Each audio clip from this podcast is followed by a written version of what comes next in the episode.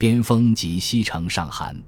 战争第二年的正月初一日，魏少王下诏除旧布新，改元重庆。西夏和南宋的贺征使也如往年一样按时抵达。尽管在社公宴上，护卫大将军完颜守荣没能为女真人保住最后一点表面上的尊严，中都内外的军民还是抱着劫后余生的欣慰度过了新年好下的第一个春节。不料，才过了半年，就在这一年七月。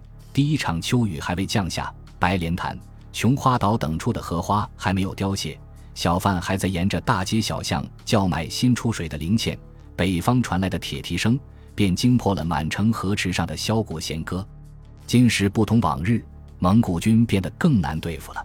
打探情报本是蒙古军的强项，作战之先，敌境某道可进，某城可攻，某地可战，某处可营，某方有敌兵。某所有粮草，皆先由蒙古哨马侦察汇报。大安三年的战争，恰为蒙古军提供了千载难逢的机会，让他们将金朝的半壁江山用马族亲自丈量一遍。大批投靠蒙古阵营的俘虏、冒险家、投机分子和其他一切不满女真统治的人群，则为其提供了丰富的情报源。于是，蒙古人对金朝山西、河北、山东。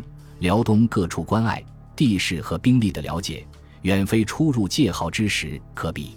在技术装备方面，战争第一年也让蒙古人收获颇丰。其中最关键的是，环州等地本是金朝的群牧兼牧养战马之地。蒙古军占领这些地区之后，将以百十万计的坚马尽数俘获，实力大振。元人郝经的诗歌《沙陀行》还特意夸耀此事。开国一战何所需？木枪五千跨生驹，百万山崩排堵墙，乘胜逐北过燕都，更得金元四十万，大清小清绝世无。此消彼长之下，战争的第二、第三年，金军更是落得处处被动挨打的境地。重庆元年秋冬的战事集中在西京和中都周围。八月。蒙古军在密谷口消灭了金江奥屯乡率领的援军，再攻西京。成吉思汗在指挥作战时为流矢所伤，蒙古军撤回阴山。但是，根据《南迁录》和《大金国志》不太靠谱的记载，这年十一月，中都城遭受了一次较去年更为猛烈的围攻。十一月初一，蒙古军进攻顺阳门、南顺门和四会门。城楼上的守军将粪便放入沸汤浸泡，在青岛城下，挡住了蒙古军的几次突击。突然，一名蒙古军官率敢死队大云梯从外城北门翻入城墙，大呼而前。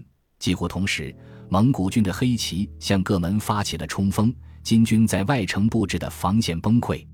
大兴府尹乌灵用章打开院城洞门，仓皇接应溃军入城。次日正午。蒙古军又集中攻击连接内城和南边子城的甬道，守将李思安从城上推下滚木，累时又用一种牛鼻炮轰击敌人，蒙古军死伤惨重。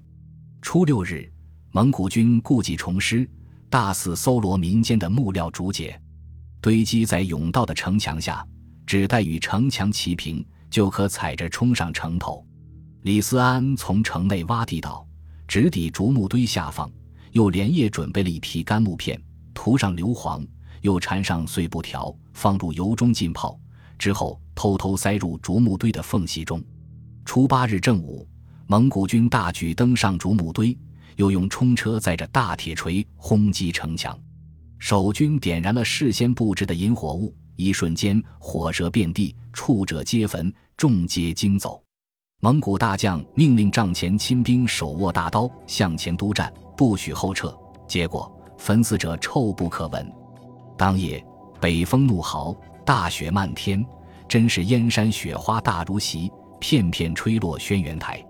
大雪一连下了五天。十七日，蒙古军再次大举进攻内城，金军用强弩从城头往下射，蒙古军死伤惨重，仍然不放弃进攻。又将一尺多宽的大铁铲削尖另一端，钉入墙砖，脚踏攀登而上。守军则藏在制叠后，等到敌军一露头，便用大刀斧啄碎，飞尸以下。蒙古军围城大半月，百计攻城不能克，只好于二十五日黯然撤退。中都又逃过一劫，战争转眼便进入了第三年。这年初春，魏少王派了一名宦官巡视蒙古大军蹂躏过的国土，为战乱中丧生的士兵和百姓分设鱼肉酒制，招魂殿泪，宣读御制祭文。魏少王在祭文中深自痛责：禁烟祭先，土俗所宜，凡儿子孙以此为功，乃令伐祀，鬼哭阴风，唯余一人，至如若此，痛恨田邑。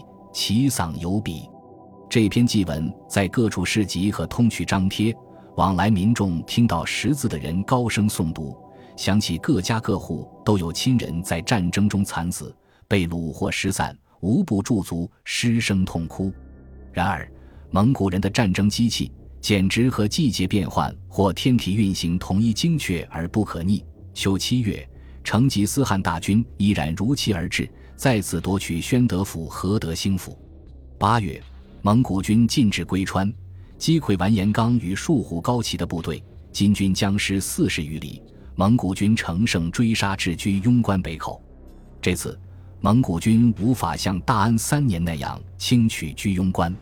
居庸关有南北两个关口，相距四十里，其间有两山夹峙，中有一线巨舰、悬崖峭壁，称为绝险。薄暮中眺望居庸关北口的蒙古军，发现从眼前直到关门百余里内，密密麻麻布满了经典的反骑兵设施铁蒺藜，难以前行。金军多少汲取了上一次战争的教训，不但重兵把守，甚至用融化的铁枝将关门浇筑得密不透风。不难想见，除非马生双翼，蒙古人断不能一夜飞渡峻崖舒白日，叠嶂逼苍穹的居庸天险。金军虽然谨慎，却大大低估了前面说的蒙古军打探情报的能力和机动性。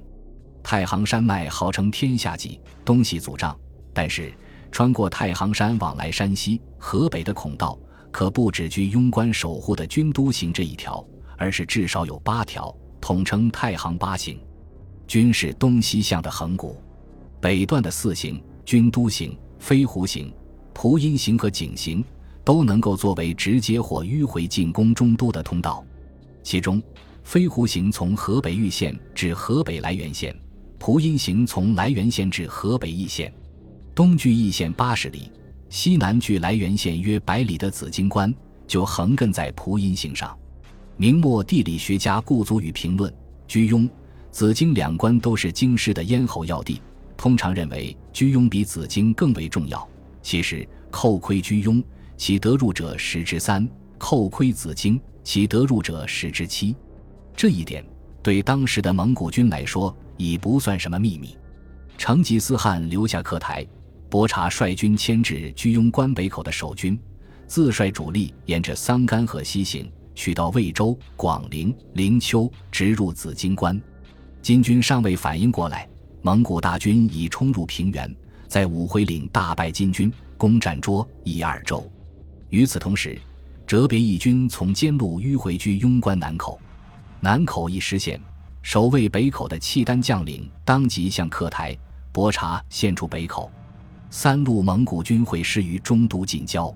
至此，在同蒙古的战争中，金朝可谓野战则全军俱殃，城守则何郡被屠，一片黑暗，看不见丝毫曙光。如今，三路蒙古军又会师中都近郊。局势如是，压力如是，足以让每一个面对他的人陷入疯狂。果然，九重宫禁之中，陡生变故，一场奇祸降临到金朝皇帝魏少王头上。本集播放完毕，感谢您的收听，喜欢请订阅加关注，主页有更多精彩内容。